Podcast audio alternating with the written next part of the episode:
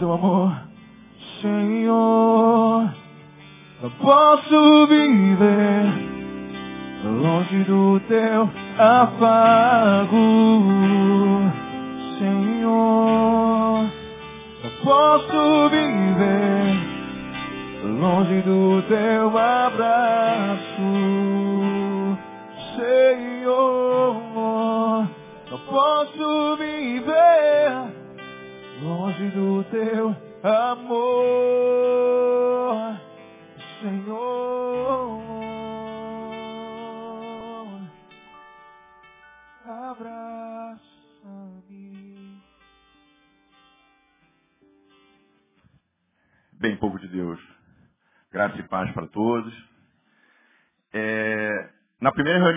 tivemos aqui dos homens, nós, o Alisson recorda que nós falamos sobre o pão. Nós vamos carregar um pão que a gente vai levar para casa. E esse pão a gente veio de novo para receber esse pão para levar para casa. Mas hoje a gente tem outro cozinheiro, né, pastor Neil? Outro cozinheiro. E olha como é que está o refeitório. Está lotado para a honra e glória do Senhor. Mas o que eu quero dizer para vocês, em tudo isso que eu já ouvi até e tenho muito mais para ouvir, é uma passagem que está em Êxodo, onde Moisés, pela boca de Arão, avisa ao, ao, ao faraó, deixa o meu povo ter comigo no deserto, fazer uma festa para mim. Fazer uma festa para mim. Eu não sei, gente. Eu não sei em qual deserto que vocês estão passando na casa de vocês. Eu não sei qual deserto você está passando no seu casamento, no seu trabalho, onde quer que seja. Mas o Senhor quer te dizer que nesse deserto Ele está com você. E Ele vai levantar como vitorioso. O estandarte dele está levantado para você ver. Você não está só. Porque você é um guerreiro de Deus. E para a honra e glória do teu nome, Ele colocou o teu servo aqui. Para não dizer só o que você quer ouvir, conforme o pastor Neil disse. Mas apenas uma palavra pode te tirar do deserto. Apenas um toque pode te liberar da tua lepra. Você crê nisso? Amém? Então nós curvem as suas cabeças que nós vamos orar agora. Senhor Deus Pai, Deus maravilhoso, Pai. Toma o teu servo, Alisson, em tuas mãos, Pai. Ministra com força, graça e poder, Pai. Que a tua boca seja usada, usada como oráculos, da sua boca saiam como os oráculos de Deus, Senhor Jesus. Ministrada diante do teu trono, Senhor Jesus. Que da tua boca saia pão, alimento, para que possa cada dia mais, Pai, sustentar-nos na nossa fé, Pai. Nós precisamos do alimento da tua palavra e o teu servo vai ministrar através do Senhor, Pai, a tua vontade e o teu querer. Ministra sobre nós, Senhor Jesus. Derrama da tua Shekinah. Nós sabemos que a tua presença já se encontra aqui nesse lugar, Senhor. Que o teu Espírito Santo venha tocar-nos e incomodar-nos a todo momento e exortar-nos e trazermos à memória aquilo que sempre nos deu esperança, ainda que estejamos no deserto, mas traga esperança. Que tu possas abençoar a vida do Alisson, que ele possa ministrar com graça, força e poder, Pai, a tua palavra, nada mais que a tua palavra. Que o teu filho seja exaltado a todo sempre, mas para a honra e glória do teu santo nome, ele seja reconhecido como um povo santo. Em nome de Jesus, hoje e sempre. Amém.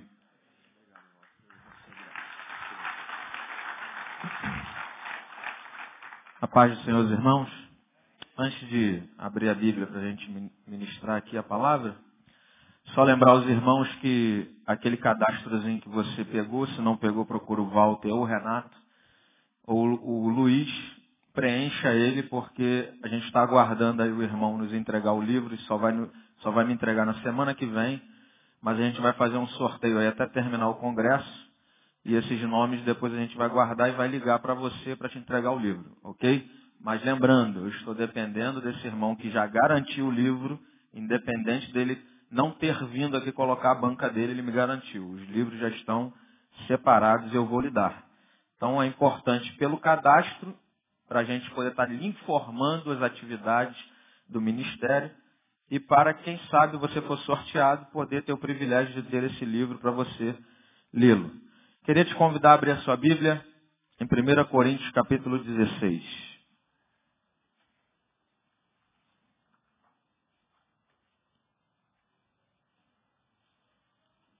Primeira carta de Paulo aos Coríntios, capítulo 16.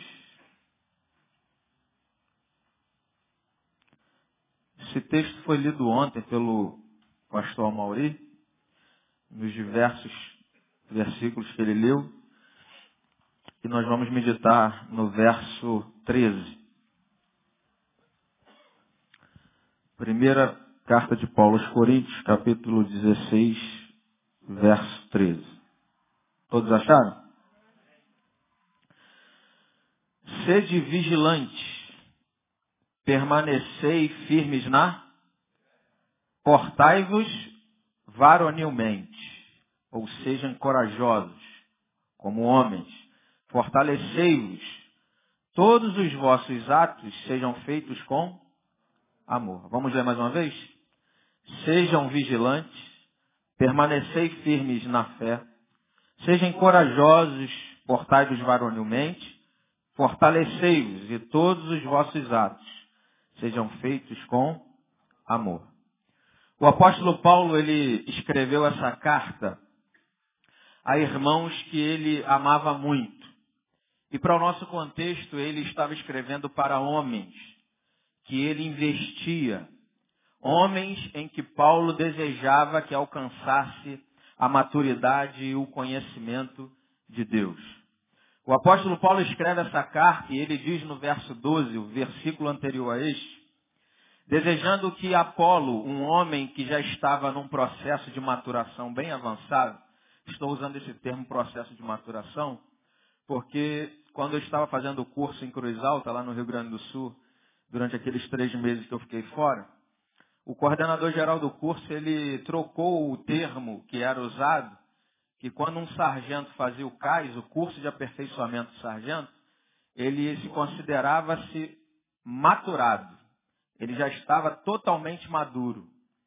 E ele, por entender assim, nós também concordamos, entendeu que nós não estamos maduros totalmente.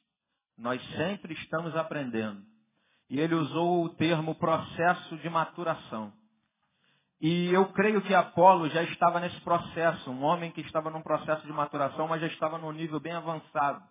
E Paulo convida Apolo a estar com a igreja.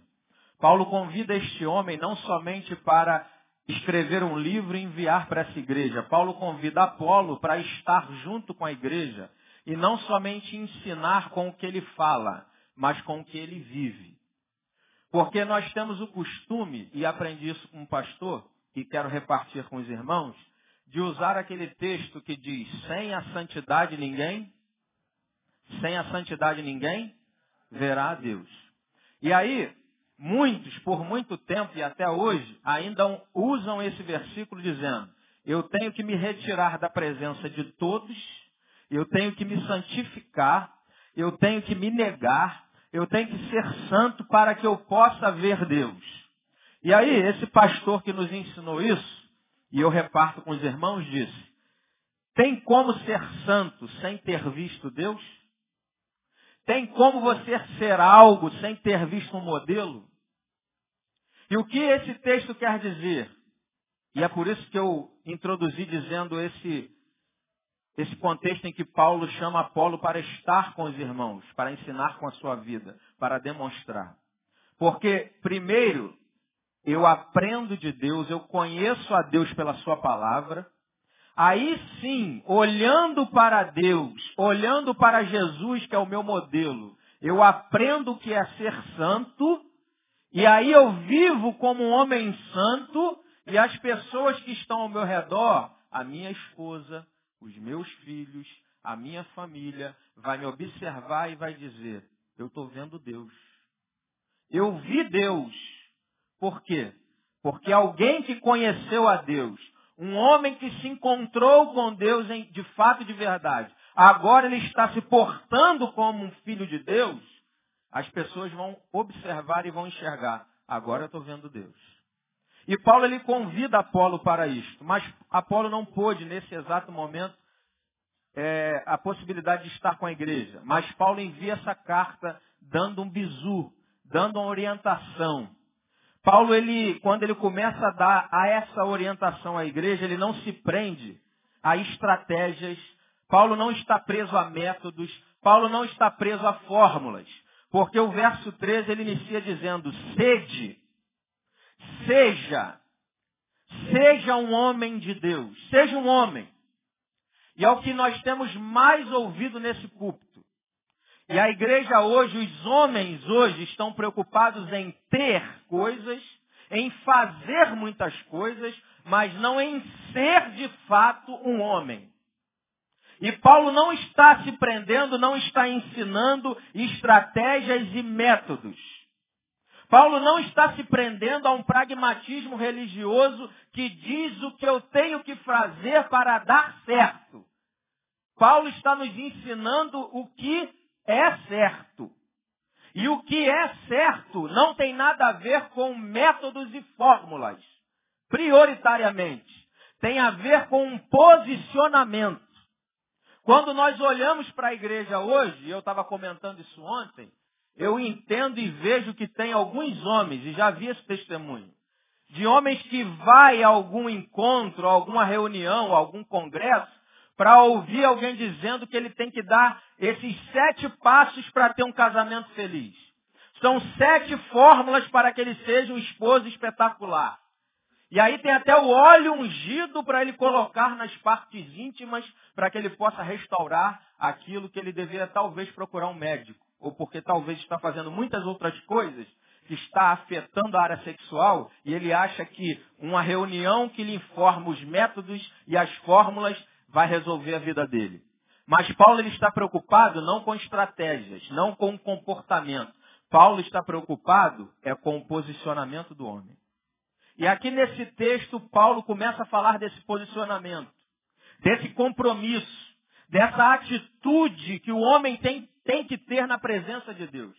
E ele nos começa a falar que nós devemos ser vigilantes. Vigilantes. A postura de um homem, a posição de um homem de Deus é um homem vigilante. Um homem que está posicionado de forma a vigiar, e o que ele tem que vigiar são os valores e os propósitos de Deus na sua vida. E guardá-los. Vigiar quanto à sua vocação. Vigiar quanto à sua posição em que ele está fundamentado em Deus e diariamente meditar nisso, semanalmente, anualmente meditar na palavra, nos princípios de Deus. Guardar essa palavra. Dedicar-se a essa palavra que lhe ensina como ser homem. Não se prender a métodos e fórmulas. Porque quando Deus chamou Adão no jardim, ele não falou, ó, faça isso, faça aquilo, faça aquilo outro. Está aqui o caderninho de regras que você tem que fazer. Ele só disse o seguinte, cultive e guarde o jardim. Guarde todos os princípios que eu estou lhe dando, os valores, e cultive. E o que, que Deus quer dizer para a gente com isso? Que nós temos que observar os valores, os princípios da palavra de Deus como homem de Deus, e guardá-los, cultivá-los dentro do nosso jardim, dentro do nosso lar, dentro do nosso casamento. Cultivar isso, os valores, independente das estratégias que Deus lhe der. Deus pode lhe dar sim estratégias, mas todas essas estratégias que Deus lhe der têm que estar fundamentada nos valores da palavra de Deus. E é o que Paulo está nos falando aqui. Guarda, vigia. Seja um homem vigilante, vigiando nos valores da palavra que eu estou lhe dando. E não se prenda a métodos. Vigie no seu tratamento com o seu cônjuge. Valorize o seu cônjuge, mesmo que esteja em crise. Valorize o quanto ele é importante e valioso para você na ausência. E eu disse isso aos irmãos na última reunião do dia 31, uma experiência que Deus me deu o privilégio de vivê-la. E peço a Deus que continue vivendo essa experiência. Eu estava a quase 3 mil quilômetros de distância do Rio de Janeiro. A minha família não estava me vendo, a minha esposa não estava me vendo, o meu pastor não estava me vendo, os meus amigos da igreja não estavam me vendo. Eu estava num estado onde nunca fui, onde não conhecia ninguém a não ser os companheiros de turma. Mas os olhos do Senhor estavam lá. E lá naquele lugar, onde os pratos, o termo evangélico, os pratos estavam sendo oferecidos, eu compartilhei isso lá, não quero entrar em detalhe novamente, que se ofereciam, que tinham mulheres lá que tinham cinco pensões de militares, porque cada turma que chega, ela se envolve com um homem, e ela para lá na porta da escola e fala, vai meu amor, tenha um bom dia, tá? No outro turno tem um outro sargento que está com ela. Mas naquele lugar, eu olhei para dentro de mim, observei as minhas mazelas e disse, a despeito das minhas mazelas, quais são os valores que Deus me ensinou? Quais são os valores e os princípios que estão na palavra de Deus que vai me fazer valorizar e vigiar o quanto eu amo e quanto eu valorizo o meu cônjuge? E eu honrei a minha esposa, honrei em segundo lugar a minha família, em terceiro lugar os irmãos, honrei esses homens de Deus que estão ministrando sobre a minha vida, que me ensinam uma palavra para que eu viva ela e não só fale dela. E compartilhei com os irmãos essa grande vitória, que quando retornei, e nem imaginei que isso iria acontecer. Minha esposa me pegou no aeroporto, quando eu chego na porta de casa, respirei na minha rua e disse, é o Rio de Janeiro.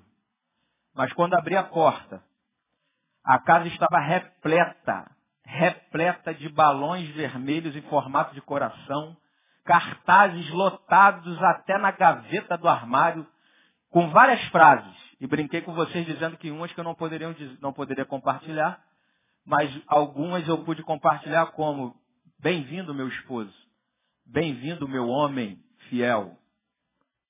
E depois, ela até compartilhou comigo, quando ela me visitou e ela viu o que acontecia com os outros, e alguns eram crentes que não guardavam esses valores, não vigiavam os valores de Deus, e por isso não, pôde, não, não puderam praticá-los, porque não enraizaram esses valores, não vigiaram esses valores. E ela, certa feita, compartilhou comigo, ela, meu amor, por mais que eu confie em você, sei que você é um homem de Deus, mas eu te confesso que teve um dia que eu aqui, sozinha, sem ninguém me acompanhando, dormindo sozinho em casa, eu disse, Deus, será que ele vai aguentar? E graças a Deus, irmãos, eu passei três meses naquele lugar e honrei o meu Deus. E quando eu fui embora daquele lugar, uma, a dona da casa que me alugou a casa era espírita. E me abraçou e disse, muitos cristãos passam por aqui. Eu alugo casa todo ano, três vezes por ano. Mas eu vi uma diferença na sua vida. E eu não precisei falar do evangelho para ela uma vez. Duas ou três vezes ela me chamou para perguntar, como é que é isso? Por que, que Deus assim age assim? E eu ia respondia.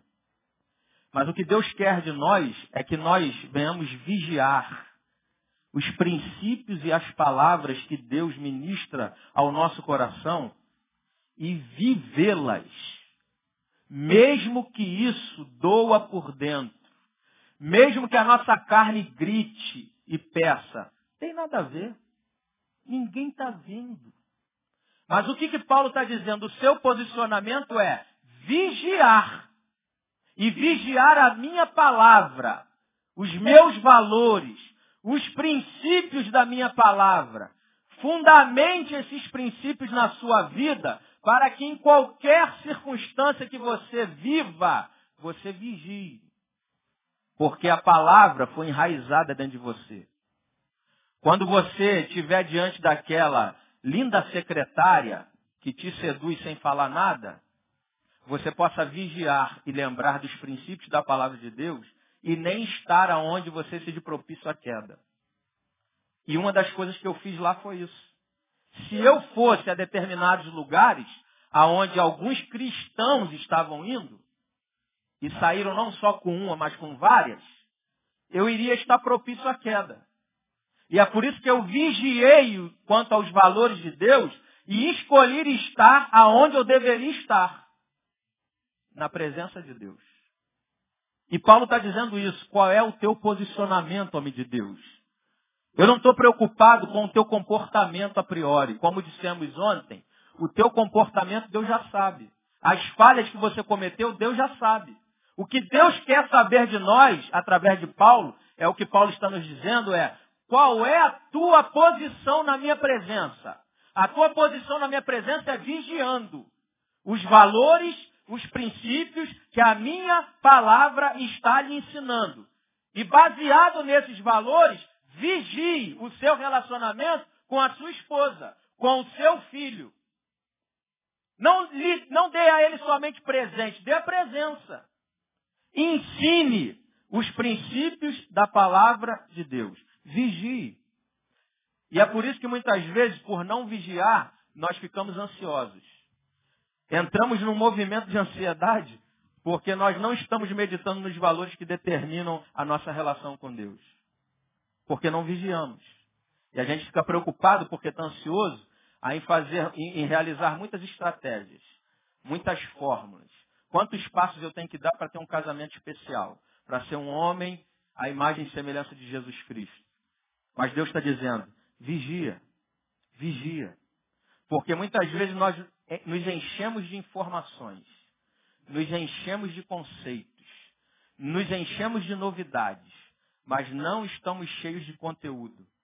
Porque tem muitos homens cheios de informação, mas não são formados. Cheio de saber, cheio de conhecimento, mas não tem conteúdo que o faz viver todas as informações que ele recebeu. O que nós estamos precisando como homens não é aprender novas informações e novos conhecimentos. É colocar em prática o que nós já sabemos. E o que nós já sabemos já basta para a gente viver uma vida que vale a pena ser vivida. Porque quando a gente vai observar Deus orientando Josué, lá no capítulo 1, verso 9, você pode abrir? Josué capítulo 1, verso 9.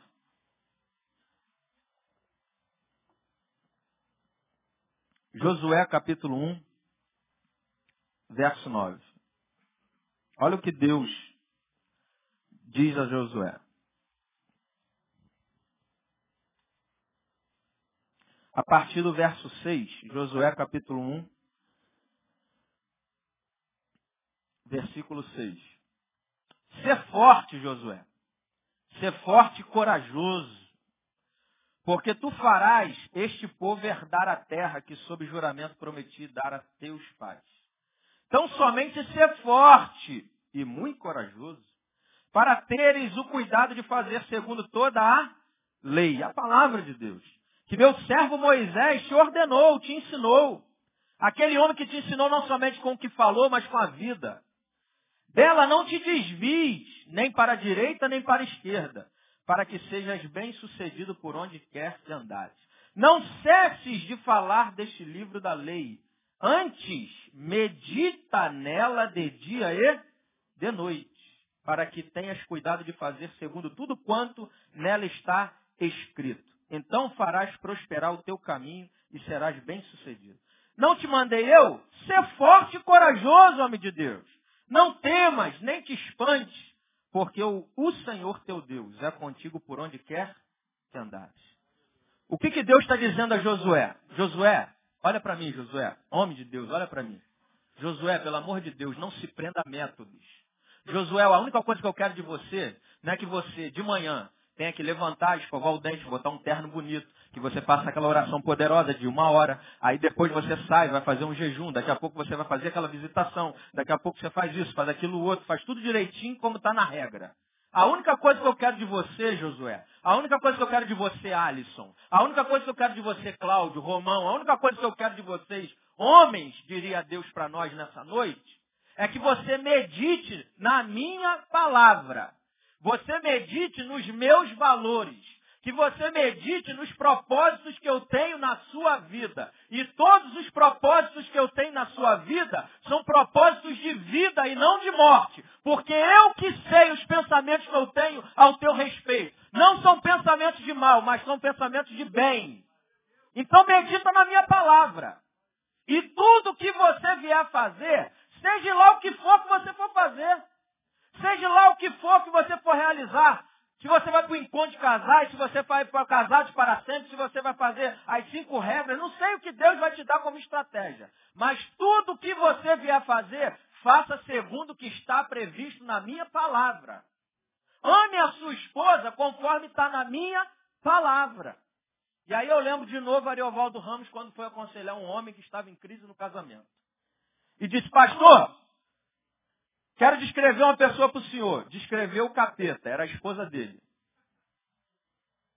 Aí, pastor, qual é a palavra de Deus? Eu não aguento mais. Está uma crise no meu casamento. O pastor pegou a Bíblia, abre em Efésios, meu filho. Efésios capítulo 5. Maridos, amai as vossas mulheres. Que isso, pastor? O senhor está maluco? Se eu fizer isso, aí é que ela vai me pisar mesmo. Aí ele olhou para ele, meu filho, você me pediu a palavra de Deus. Se você tivesse me pedido a minha palavra, eu até correria o risco de dizer para você você se separar. Mas a palavra de Deus, os princípios de Deus, os valores de Deus, a despeito da luta que você está vivendo, a despeito do gigantismo diante de você, a despeito da muralha que está na tua frente, ame a sua esposa. Medita na minha palavra e tudo que você vier a fazer venha a ser uma ação baseada na minha palavra e nos meus valores. É bem verdade que o que nós queremos hoje é uma receita mágica. A gente quer chegar aqui, pastor, pelo amor de Deus, me dá uma regrinha para me acertar o meu casamento. Pastor, o que eu devo fazer? Ser homem de Deus, irmão. É viver o que essa palavra aqui está mandando viver. Vai doer sim. Eu já chorei no meu casamento. Você está falando com um que já passou por momentos difíceis. Talvez não foram muitos negros, muito, uma caminhada muito escura, muito nebulosa, mas tiveram muitas dificuldades. Está aqui o Cláudio aqui, que é primo da minha esposa, sabe. Por causa da imaturidade, por causa da meninice.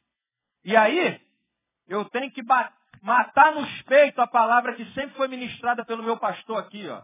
Se você está vivendo problema, irmão, o problema é seu como homem. Você é o responsável. Não adianta ficar procurando culpado. Aí, eu poderia fazer coro com você que está dizendo, mas o pastor não sabe o que minha esposa faz. O meu pastor não conhece a imaturidade da minha esposa. Irmão, você até pode explicar como eu poderia explicar algumas coisas. Mas não adianta, não vai justificar. O que eu tenho que fazer é matar no peito como homem e agir como homem conforme a palavra de Deus. E chorar mesmo, irmão. Chora, vai cair no chão, vai babar, vai dizer, ai, não estou aguentando, mas investe.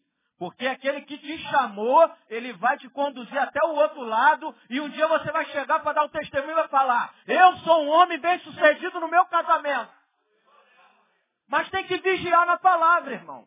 Não é ficar se pegando a receitazinha, eu vou fazer essa, essa técnica, esse método, agora eu vou fazer isso, fazer aquilo outro. É se basear nos valores da palavra de Deus. Vigiar, vigia, homem de Deus. O que Paulo está dizendo é a primeira coisa, vigia os valores da minha palavra para que tudo que você venha fazer seja baseado nessa palavra. Nessa palavra. Não tenta baixar o padrão de Deus, não. O padrão de Deus é elevado, sim. Mas um dia, todos nós juntos, esse é o meu sonho, e não me chame de maluco. Toda vez que eu olho para vocês, com esse privilégio de poder estar ministrando sobre a sua vida, eu olho para cada um de vocês como um homem que vai receber um elogio maior que um homem pode receber. Uma mulher olhar para você, a sua esposa, seu filho, e falar: Pai, meu esposo, você é igual a Jesus Cristo. Eu tenho prazer de deitar do teu lado. Eu tenho prazer de te pedir, de clamar. Coloca o seu peito aqui que eu quero deitar aqui, ó. Isso é o maior prêmio de um homem. O maior prêmio de um homem é uma mulher clamar para você estar tá dormindo do lado dela. Mas hoje em dia, o que tem acontecido? A mulher não faz nem questão que o marido volte para casa. Por quê? Porque ele não se baseia e não vigia nos valores da palavra de Deus. Que nos chama para um grande desafio. É um grande desafio. Vigiar a nossa individualidade, irmãos. Vigiar os, baseado nos valores da palavra de Deus, o quanto você valoriza o seu cônjuge e vigiar também a sua individualidade, seu individualismo, seu egoísmo, que muitas vezes faz você dizer assim, para que, que eu vou me reunir lá com os homens?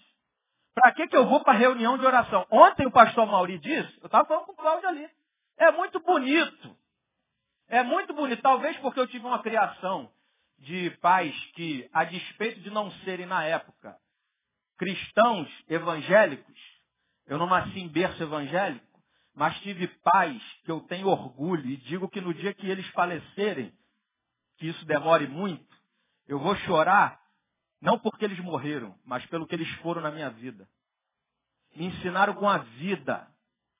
E eu que sou militar, talvez ajude, que tomei muita pancada também no meu curso militar, na minha carreira militar. Então eu tenho essa identidade de tomar no lombo mesmo e continuar de pé. Mas a gente tem que vigiar. Vigiar nossa, a nossa individualidade que nos faz dizer assim, para que, que eu vou me reunir com os homens? Aí o pastor Maurício disse ontem, eu sonho em uma mulher chegar e falar assim, meu marido, qual é a palavra de Deus? Eu estou desorientada, ora por mim. Cara, a mulher te chamar e falar, ora por mim. Ora por mim que eu estou desesperada, estou desorientado. Qual é a direção? Mas quando que a tua mulher vai fazer isso? Quando você entrar nesse ritmo de oração. Oração não se explica, irmãos. Eu não sei explicar oração. Eu vou fazer, se eu fizer mais 10 anos de teologia, 20 anos, eu não vou explicar a oração. Oração não se entende, oração se vive. Como foi, foi dito pelo africano aqui, eu não aprendo oração com livro somente, só acrescenta, mas não define. Eu aprendo oração lendo a palavra de Deus, olhando para Jesus Cristo de Nazaré, entrando no meu quarto sozinho quando ninguém está me olhando, orando e dizendo, será que Deus está ouvindo? Não, mas ele disse que estaria. E eu quero trazer à minha memória o que pode dar esperança. E daqui a pouco você é renovado, não sabe como, não sabe de onde que veio isso. E aí você se levanta renovado, acreditando. Mas não, muitos homens hoje estão perdendo a fé, a convicção. Por quê? Porque estão negligenciando esse movimento de oração. E aí muitos dizem assim, para que, que eu vou me reunir lá com os homens lá? Já sei tudo, cara. Eu já sei tudo, já estudei até, já estudei até mais que esse, esse pastor aí, que esse jovem que está aí, que esse irmão que está aí. Já li, já li muitos livros. Eu já sei tudo já sobre Bíblia. E aí, por que, que Deus quis que você saísse da sua casa, trocasse de roupa, pegasse o seu carro ou o seu ônibus, chegasse aqui, se reunisse com os irmãos, ouvir uma ministração, um louvor, orar junto, para Deus justamente fazer com que você vigie o seu individualismo. Porque Deus poderia falar muito bem contigo na tua casa, mas Ele te chamou aqui para você vigiar o seu egoísmo e o seu individualismo. Para você entender que é no meio da dificuldade que Ele vai te revelar a misericórdia. Porque você pode dizer, Deus não poderia dar um sopro só na minha mulher e ela se transformar numa mulher sábia? Deus não poderia fazer assim. Aí tua mulher chega em casa, meu amor, igual aquela irmã que eu falei aqui no domingo, passou a roupa pro varão, o varão traindo ela, ela vai com Deus, tá? Deus te abençoe. Teve até um U aqui na hora que eu falei, é, aí tem que ser muito crente, hein, cara. Pastora Vaninha contou esse testemunho, eu falei, Vaninha, essa mulher é cheia de Deus, hein? Mas por que, que Deus permite as dificuldades na tua vida, no teu relacionamento conjugal?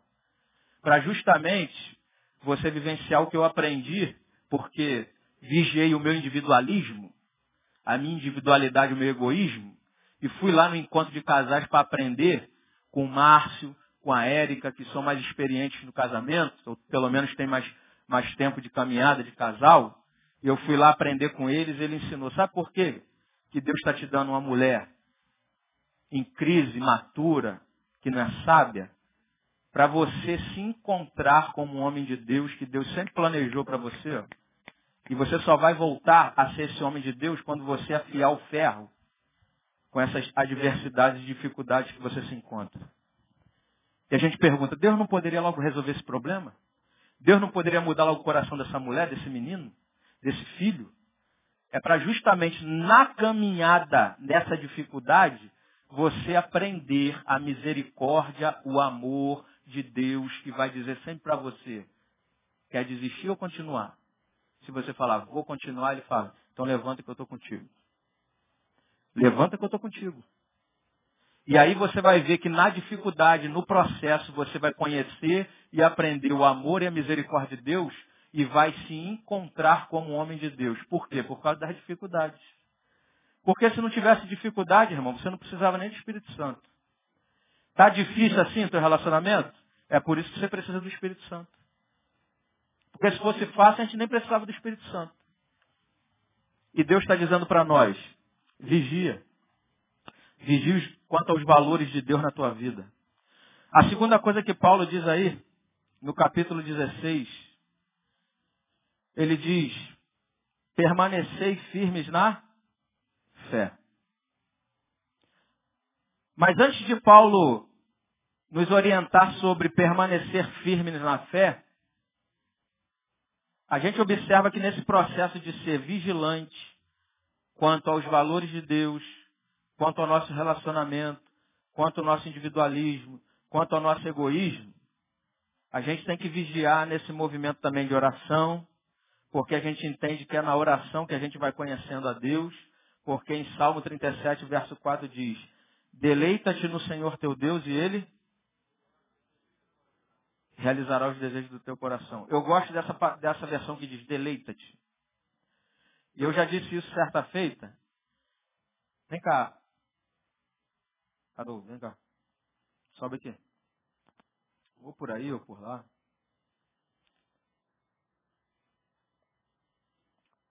Senta aí no banco aí do pastor Neuê. ele é Deus, vou promover ele a Deus hoje. Aí a palavra de Deus diz assim, deleita-te no Senhor teu Deus. Aí eu vou lá, vou buscando a Deus. Estou nesse movimento de oração. Vou me deleitando em Deus. E aí me lanço, me lanço no coração de Deus. Estou aqui juntinho de Deus, como uma criança, e o Pai está me abraçando. Quanto mais tempo eu permaneço aqui, me deleitando em Deus, o meu coração que era de pedra o meu coração que era corrupto, o meu coração que era duro, o meu coração que era incrédulo, vai se aproximando e se aquecendo e se unindo a esse coração que é verdadeiro, que é amoroso, que tem convicção das promessas. Aí o meu coração vai se tornando igual ao coração de Deus. Eu vou me deleitando. E quando eu peço, obrigado. Quando eu peço alguma coisa, eu já não vou mais pedir segundo a minha vontade. Eu vou pedir segundo a vontade de Deus. Por que, que muitos gostam desse versículo? E dizem assim, é só buscar Deus porque o que eu pedir ele vai realizar. E quem não tem consciência desse versículo de fato e de verdade diz assim, então eu vou buscar Deus e é só falar assim, Senhor, transforma essa mulher chata na minha vida. Toca nela lá e eu estou daqui só esperando o Senhor fazer. O que Deus está dizendo é, deleita-te no meu coração, que quando teu coração ficar igual ao meu, Naquele dia que a tua mulher tiver de TPM, tiver nervosinha, gritar contigo, que dá vontade de revidar, você age segundo o meu coração. O que você pedir agora não vai pedir mais segundo a tua vontade do teu coração corrupto e duro, mas você vai pedir segundo o meu coração. E quando você pedir segundo o meu coração, aí eu vou realizar os desejos do teu coração, porque o teu coração agora está igual ao meu. Então esse movimento de oração fala disso. Para a gente aprender com Deus, vigiar nesse movimento, estar firme na fé. Porque quando eu valorizo os valores de Deus, quando eu vigio esses valores e princípios de Deus, agora eu tenho que ser um homem que me firmo nessa fé. Eu tenho convicção porque eu tenho conhecimento de Deus e temo a Deus. Eu tenho, fico convicto nas promessas que Deus fez à minha vida. E o que Deus prometeu à sua vida é ter uma família bem sucedida, é ter uma esposa que te ama, é ter um casamento abençoado, é ter filhos que te honram. Mas para isso eu tenho que estar firme na fé, independente das dificuldades que estão me cercando, independente dos problemas, independente das crises. Teve um irmão que me procurou domingo passado, um irmãozinho até que foi do discipulado, e a esposa dele é é, católica.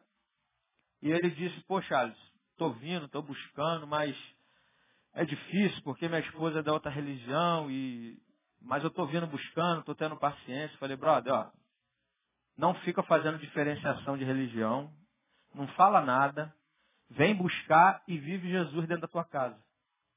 E ele compartilhou outras dificuldades que ele estava tendo, eu falei, não desiste. Busque os valores de Deus e viva os valores de Deus dentro da sua casa, para que a sua esposa possa ver Deus na sua vida.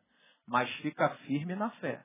Agora, a fé não é uma fé contemplativa. Não é uma fé que eu fico dizendo: Deus é poderoso para fazer. E eu fico esperando Deus operar. Pela graça sois por meio da, mas para as boas obras. É uma fé que opera. É uma fé operosa. Paulo diz aos Tessalonicenses: Eu louvo a Deus pela operosidade da vossa fé. Não é uma fé que fica contemplando um casamento difícil, um lar quebrado, em ruínas, e fica esperando Deus fazer. Eu creio, não. É uma, uma fé que está alicerçada em uma vigilância na palavra de Deus, que depois de ter vigiado a palavra de Deus, depois de ter conhecido Deus dessa palavra, eu fico firme na fé e eu enfrento as muralhas, eu enfrento as dificuldades na minha vida e opero através dessa fé e através da minha vida as pessoas vão ver essa fé sendo manifestada. Paulo está dizendo, vigia, meu filho, vigia e fica firme na fé. Morra crendo. Morra crendo, mas não desista. Não desista. Aí eu gosto lá dos valentes de Davi, o Jabezão, quando enfrentou 800 de uma vez, Eleazar enfrentou um monte de soldado e acabou de pé com a espada grudada na mão. Porque o sangue grudou na mão dele. Aqueles homens estão nos ensinando isso. A dificuldade está me cercando. Mas eu fico de pé com a palavra de Deus e creio que através dessa fé que opera na minha vida, eu vou ter uma família restituída. É Samar que se coloca no meio do campo de lentilha. Samar não fica lá à distância dizendo, aquele campo de lentilha é meu, aquela família abençoada é minha, aquela esposa gloriosa que eu quero na presença de Deus é minha. Não, ele se coloca lá no meio do campo de lentilha e batalha. Ele guerreia lá, ele opera. Essa fé operosa é manifestada através da sua vida. Por quê? Porque ele vigiou os valores de Deus, tem conhecimento do Deus da palavra e agora ele fica firme na fé. Firme na fé. É Jeremias, que é um homem de Deus, como já foi dito pelo pastor Neil, que pregou 40 anos, ninguém se converteu. E ainda joga o cara no buraco, humilha o cara, e no capítulo 20 de Jeremias ele diz para Deus, tu me persuadiu. O Senhor me iludiu, o Senhor me enganou, porque eu prego ninguém me ouve, eu vou desistir. Mas lá no texto diz assim, só quando eu penso em desistir, os meus ossos começam a queimar. Por quê? Porque ele está vigilante naquela palavra que Deus deu a ele e agora ele fica firme na fé. As dificuldades que nos cercam podem nos convidar a desistir. Mas porque eu vigiei a palavra, eu estou firme na fé e digo, não solto a mão do arado. Eu continuo investindo na minha família. Eu continuo acreditando no meu filho, renovado e restaurado, e eu alinhado com ele novamente. Porque agora eu não vou dar mais somente presente, mas eu vou dar presença. Vigia, homem de Deus. Fica firme na fé. Não tem uma fé só que contempla aquela fé do que os olhos podem ver, mas é uma fé que vem pelo ouvir e opera através da sua vida, independente de eu estar vendo alguma coisa. Fica firme na fé. Eu gosto de Abacuque quando ele diz, ainda que a figueira não floresça, ainda que o meu casamento não floresça, ainda que as dificuldades continuem, eu todavia continuarei louvando ao Senhor. E eu não louvo somente com a boca, eu louvo com a vida. Não abrindo mão dos princípios e dos valores, não fazendo como um homem natural que diz assim, meu casamento está em ruína, eu largo ela e pego uma de 20. O homem espiritual, ele acredita que o casamento dele vai ser restaurado, mas para isso tem que vigiar a palavra, ficar firme na fé, irmão. E para isso vai doer. Mas não desista. Diga para o teu irmão, fica firme na fé. Vigia, varão. Vigia. E Paulo continua dizendo, seja corajoso. Seja corajoso. Portai-vos varonilmente. Tenha disposição para correr risco. Tenha disposição para enfrentar as dificuldades sem medo do amanhã. será que vai dar certo? Será que tudo isso que eu estou vivendo, essa dificuldade toda que eu estou enfrentando, essa fé que está sendo operada através de mim, será que vai dar certo? Não se preocupa com amanhã. Tenha coragem de enfrentar sem medo. Porque eu te pergunto, aqui tem um crente, um homem crente, aqui tem um homem ímpio. Aí ali na frente deles tem uma mulher com TPM, imatura, chata pra caramba, perturbadora, como uma mulher de um irmão que veio compartilhar comigo e falou, mas se eu tento sair, tem hora para não brigar, mas ela entra dentro do box e bota dentro da minha cara. Qual é o melhor lar para essa mulher estar? Para que ela possa ser transformada? Na casa do ímpio, do homem ímpio ou do homem crente? Do homem crente. Então a tua mulher talvez é imatura e você quer explicar porque ela é imatura porque o teu casamento assim, parabéns. É você mesmo que ela tem que se encontrar. É com você mesmo que ela tem que bater de frente, para você ensinar ela através da sua vida o que é ser um servo de Jesus Cristo. Porque você vigiou a palavra, você fica firme nessa fé, você é corajoso para enfrentar os riscos na vida. Eu vou enfrentar o risco. Eu não tenho medo, não. Por que, que Jesus disse para os discípulos, homens de pouca fé, não tenham medo? Por que, que Jesus disse que eles tinham medo? Qual era o problema deles? Era a fé, falta de fé ou porque eles tinham medo? Prioritariamente era o medo. Estavam com medo de enfrentar os riscos na vida. Quando Jesus veio naquela passagem passeando por sobre o mar, Pedro diz, os discípulos disseram, é um fantasma. Aí Jesus, não temam, não tenham medo. Se é o Senhor, manda eu ir ter contigo. Aí o que Jesus disse para ele? Vem. Bom, Pedro era pescador, ele sabia que se andar sobre as águas, o que acontecia? Mas o que, que Jesus disse a ele? Vem! Vem! Eu não estou colocando em questão tudo que você sabe sobre pescaria, sobre mar. Eu estou dizendo que eu estou te desafiando. Vem! Você acha que você pode afundar, mas eu estou dizendo que você pode andar por cima dessa dificuldade. E Deus está nos desafiando hoje. Vem, meu filho. Quer aceitar o desafio? Vai continuar vigiando na minha palavra? Vai ficar firme na fé? Agora, eu gosto de homem corajoso. Vem. Aceita o desafio, porque o que eu entendo é muito mais além daquilo que você possa pedir ou pensar. Então, anda por sobre as águas, porque eu estou dizendo que você pode enfrentar essa dificuldade. Agora, seja corajoso, porque você está vigiando, você está firme na fé. Agora você é um cara que é corajoso e não covarde. E aí a gente fica pegando aquela listinha lá, de Apocalipse 21, verso 8, Abre só para a gente partir para o final. Apocalipse 21, verso 8.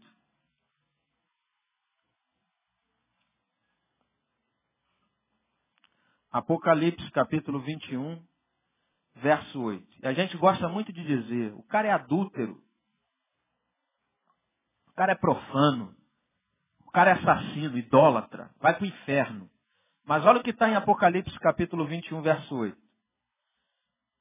Quanto, porém, aos covardes, aos incrédulos, aos abomináveis, aos assassinos, aos impuros, aos feiticeiros, aos idólatras e a todos os mentirosos, a parte que lhes cabe será no lago de que arde com fogo e enxofre, a saber, a segunda morte. O que está escrito no início do versículo depois de covarde na sua Bíblia? Incrédulo. Alguém tem alguma palavra diferente? De incrédulo. Hã? Depravado. A Bíblia está dizendo que os homens que são medrosos, covardes, eles também têm um lugarzinho preparado para eles. E o que Deus está nos convidando a ser corajoso. Agora abre aí num texto que o pastor Neil abriu quarta-feira, Timóteo capítulo 1, verso 7.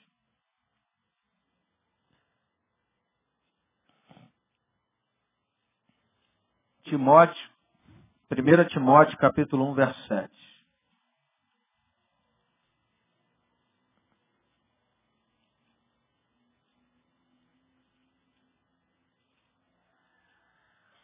Segunda Timóteo, perdão, irmãos.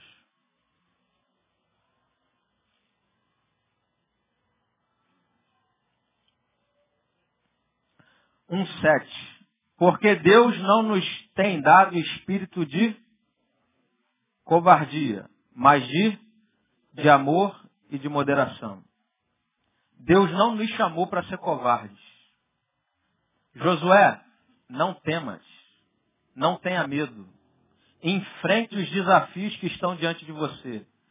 Mas você só vai vencê-los se você vigiar quanto à minha palavra, quanto aos meus valores. E vigiando nesses valores você vai ficar firme na fé.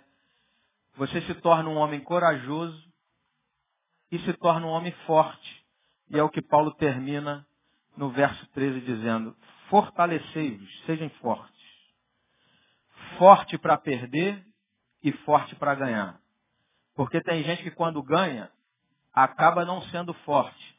Porque quando ele ganha, ele se torna soberbo e acaba esquecendo dos princípios e dos valores de Deus.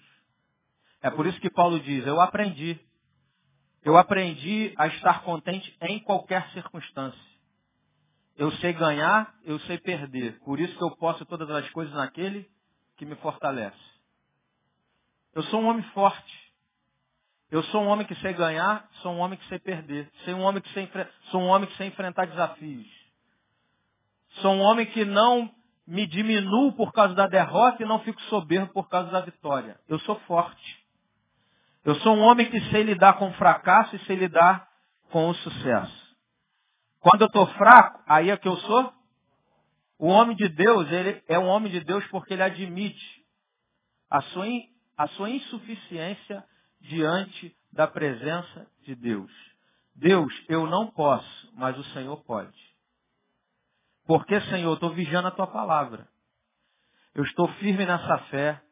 Eu sou corajoso e eu sou forte. Até para viver esse momento difícil na minha vida.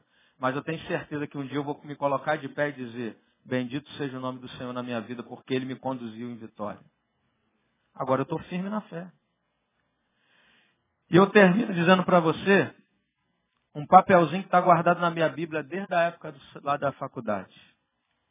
Um belo dia que eu estava passando um momento muito difícil. Estava mal. Por dois motivos. E aí chega um irmão entra na sala de aula, mal entrou, eu sentado assim com a cabeça baixa, esperando a aula começar. E ele chega e fala assim, o papel está até hoje aqui comigo. Parão, Deus mandou te entregar. Estava com aquela dor. Senhor, não vou aguentar mais, acho que eu vou desistir. Aí ele me deu uma frasezinha, parafraseando Gálatas 6,17, quando Paulo fala assim, ó, Ninguém me perturbe, Ninguém me moleste, porque eu trago no meu corpo as marcas de Cristo. Aí ele escreveu assim, Alisson, a prova do verdadeiro ministro não está em suas condecorações, mas sim em suas escoriações. O que, que Deus está querendo dizer com isso? O verdadeiro homem de Deus não é aquele que se pauta, se prende aos seus cargos, se prende às suas fardas de generais, de doutor, do bambambam, bam, bam, mas do homem que traz as marcas dos sofrimentos da caminhada cristã e mantém-se na presença de Deus dizendo, eu creio que tu vai me conduzir até aquele lar abençoado, até uma casa renovada e restaurada. Porque tudo isso que eu vou fazer, Senhor, Paulo termina no verso 14. Todos os vossos atos sejam feitos com amor. Porque você ama a minha palavra. Porque você entende e ama os propósitos de Deus na sua vida. E é por amor a Deus que eu vou vigiar a palavra. É por amor a Deus que eu vou ficar firme na fé. É por amor a Deus que eu me mantenho como um homem corajoso e um homem forte. Tudo que eu faço é por amor a esse Deus que morreu por mim. Um Deus que, Paulo, que Pedro diz, o sangue do Cordeiro é conhecido com efeito antes da fundação do mundo. Um Cristo que morreu por você antes de Deus dizer haja luz. E como diz reverendo Caio Fábio, Antes de Deus dizer haja luz, ele disse, haja cruz, haja sangue derramado, haja calvário, haja uma morte, haja um conjugar do verbo sofrer, para que você, como homem de Deus, tenha uma vida que vale a pena ser vivida. Que você, como homem de Deus, possa assim, através do Espírito Santo de Deus, e por amor a esse Deus, viver essa vida e viver esse desafio da fé, para que você alcance uma casa bem sucedida. Mas por amor a Deus, não por medo do inferno. Eu não sou homem de Deus porque eu tenho medo de ir para o inferno, mas porque eu amo a Deus. Amo a esse Deus que me amou, que me levantou, que me renovou e que nesse momento de desafio, para que eu possa ser novamente um homem à imagem de Jesus Cristo, eu faça por amor. E é isso que Deus está nos convidando hoje. Qual é o teu posicionamento diante da vida? Qual é o posicionamento do homem de Deus diante da vida? Qual é a posição? É vigiando, é ficando firme na fé, é sendo corajoso e é sendo forte. Forte para ganhar, forte para perder. Mas de pé dizendo, Deus é na minha vida. Queria convidar o Vida e queria te convidar a se colocar de pé para a gente encerrar essa reunião. E queria que você fechasse seus olhos nessa hora. E eu queria te fazer um convite.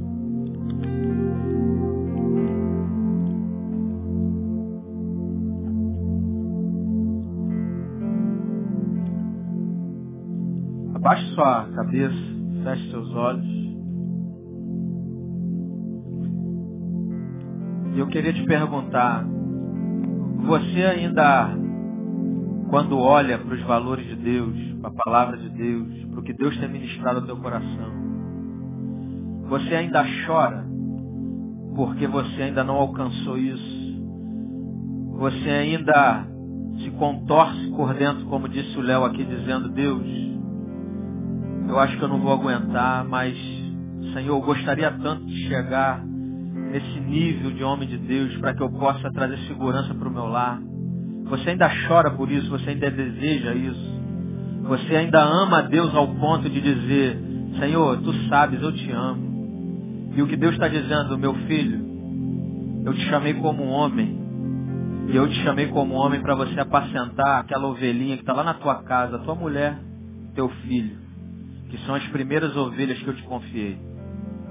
Se você entende isso e chora por isso, até quando ninguém vê, eu quero te convidar a gente ouvir esse louvor, mas ouvir esse louvor juntos aqui, ó, no altar, e eu quero orar com você. Se você entende assim, você vem ao altar e o Vida vai ministrar.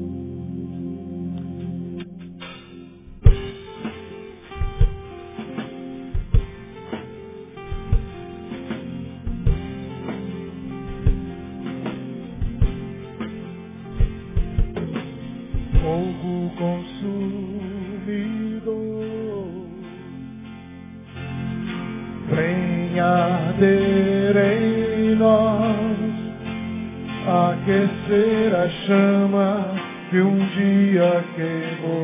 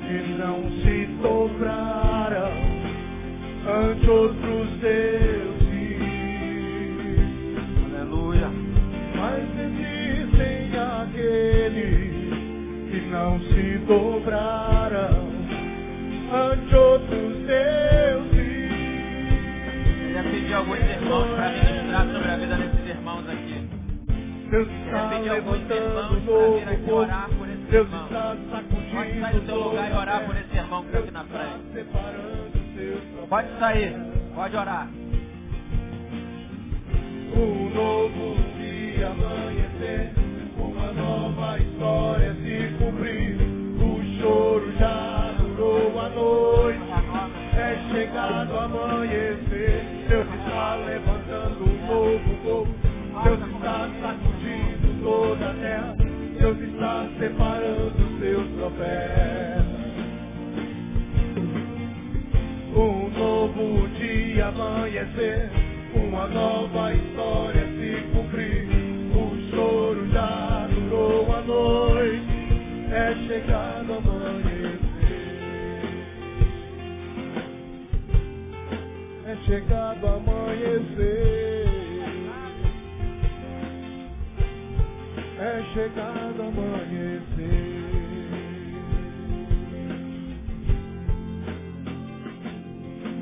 fogo consumidor. Venha ter em nós, aquecer a chama que um dia queimou hoje. Homens se desviarão, profetas se meteram, mas existem aqueles, mas existem aqueles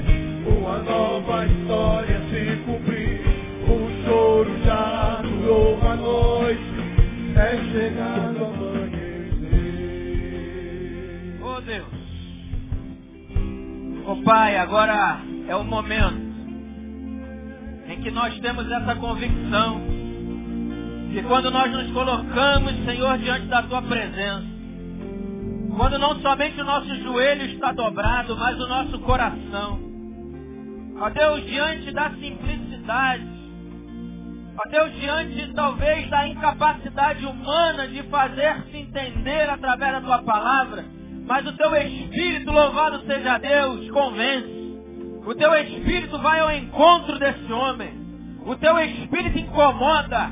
O Teu Espírito sacode. O Teu Espírito mexe por dentro desse homem, trazendo esse homem diante da Tua presença.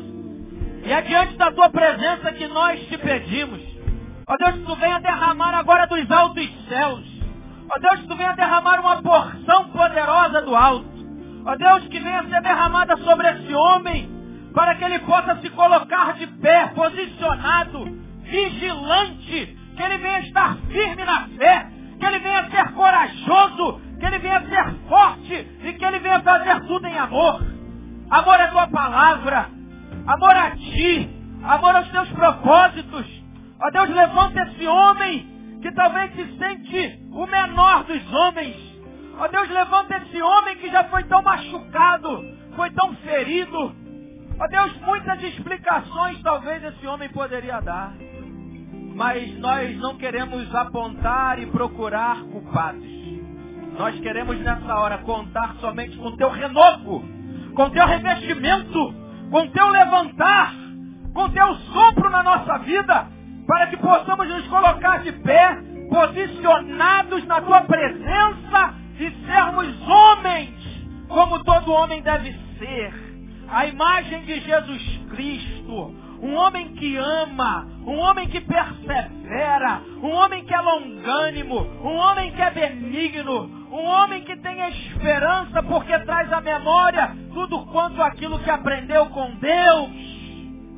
Portanto, Senhor, nos impulsiona a aprender a tua palavra, a entendê-la e entendendo essa palavra, praticá-la. Fazer com que essa fé seja operosa, que seja uma fé não contemplativa que espera o que Deus vai fazer, mas o que nós realizamos pela convicção do que esta palavra já nos ensinou. Portanto, Senhor, te peço agora que tu venha com teu poder e venha fazer uma obra, ó Deus, espetacular na vida desses homens.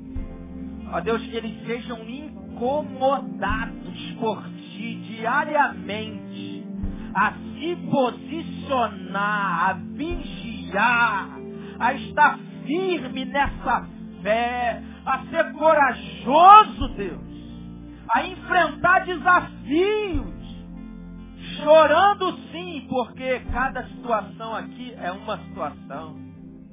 Ó Deus, há crises aqui mais profundas, há crises aqui medianas.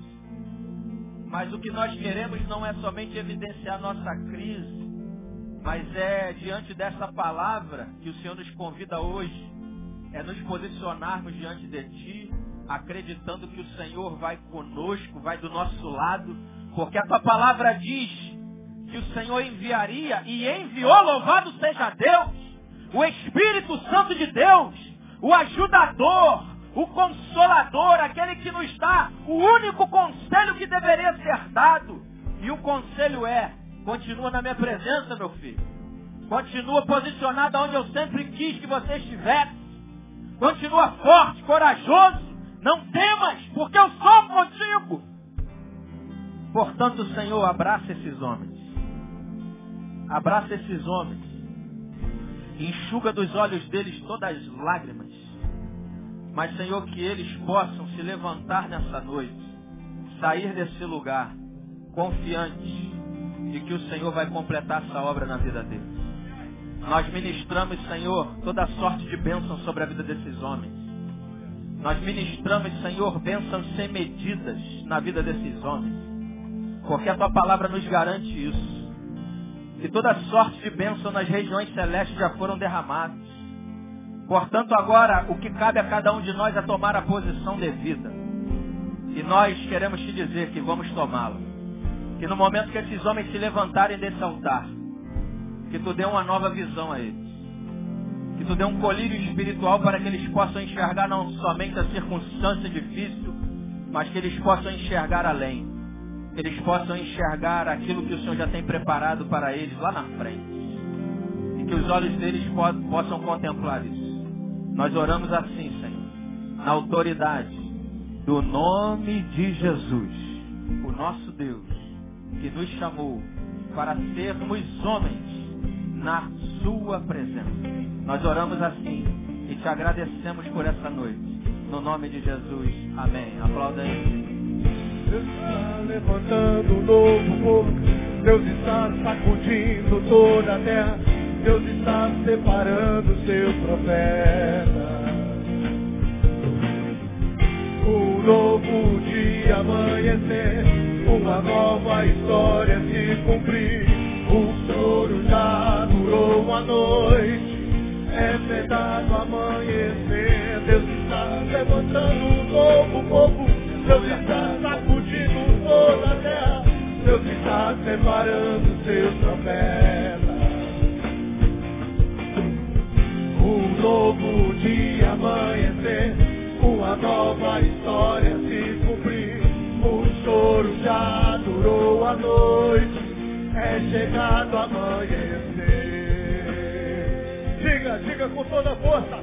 É chegado amanhecer. É chegado amanhecer.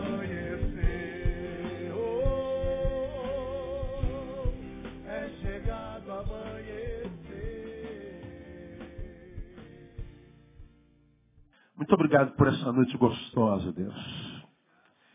Deus, eh, nós somos apaixonados pelo Senhor, nós somos, nós somos apaixonados por Ti, ó Deus.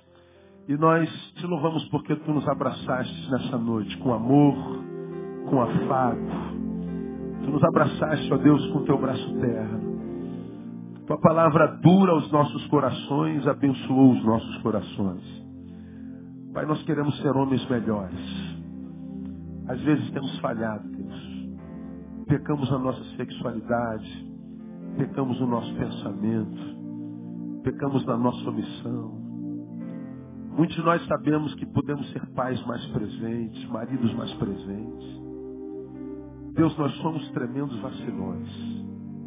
Tu sabes disso somos muito piores do que comparado com aquele padrão que tu queria para nós. Sabemos, cada um de nós, Deus, nós sabemos disso. Poderíamos ser muito melhores do que nós somos. Nós confessamos isso, Deus. Ajuda-nos. Com humildade, Deus, nós pedimos. Ajuda-nos a sermos homens melhores.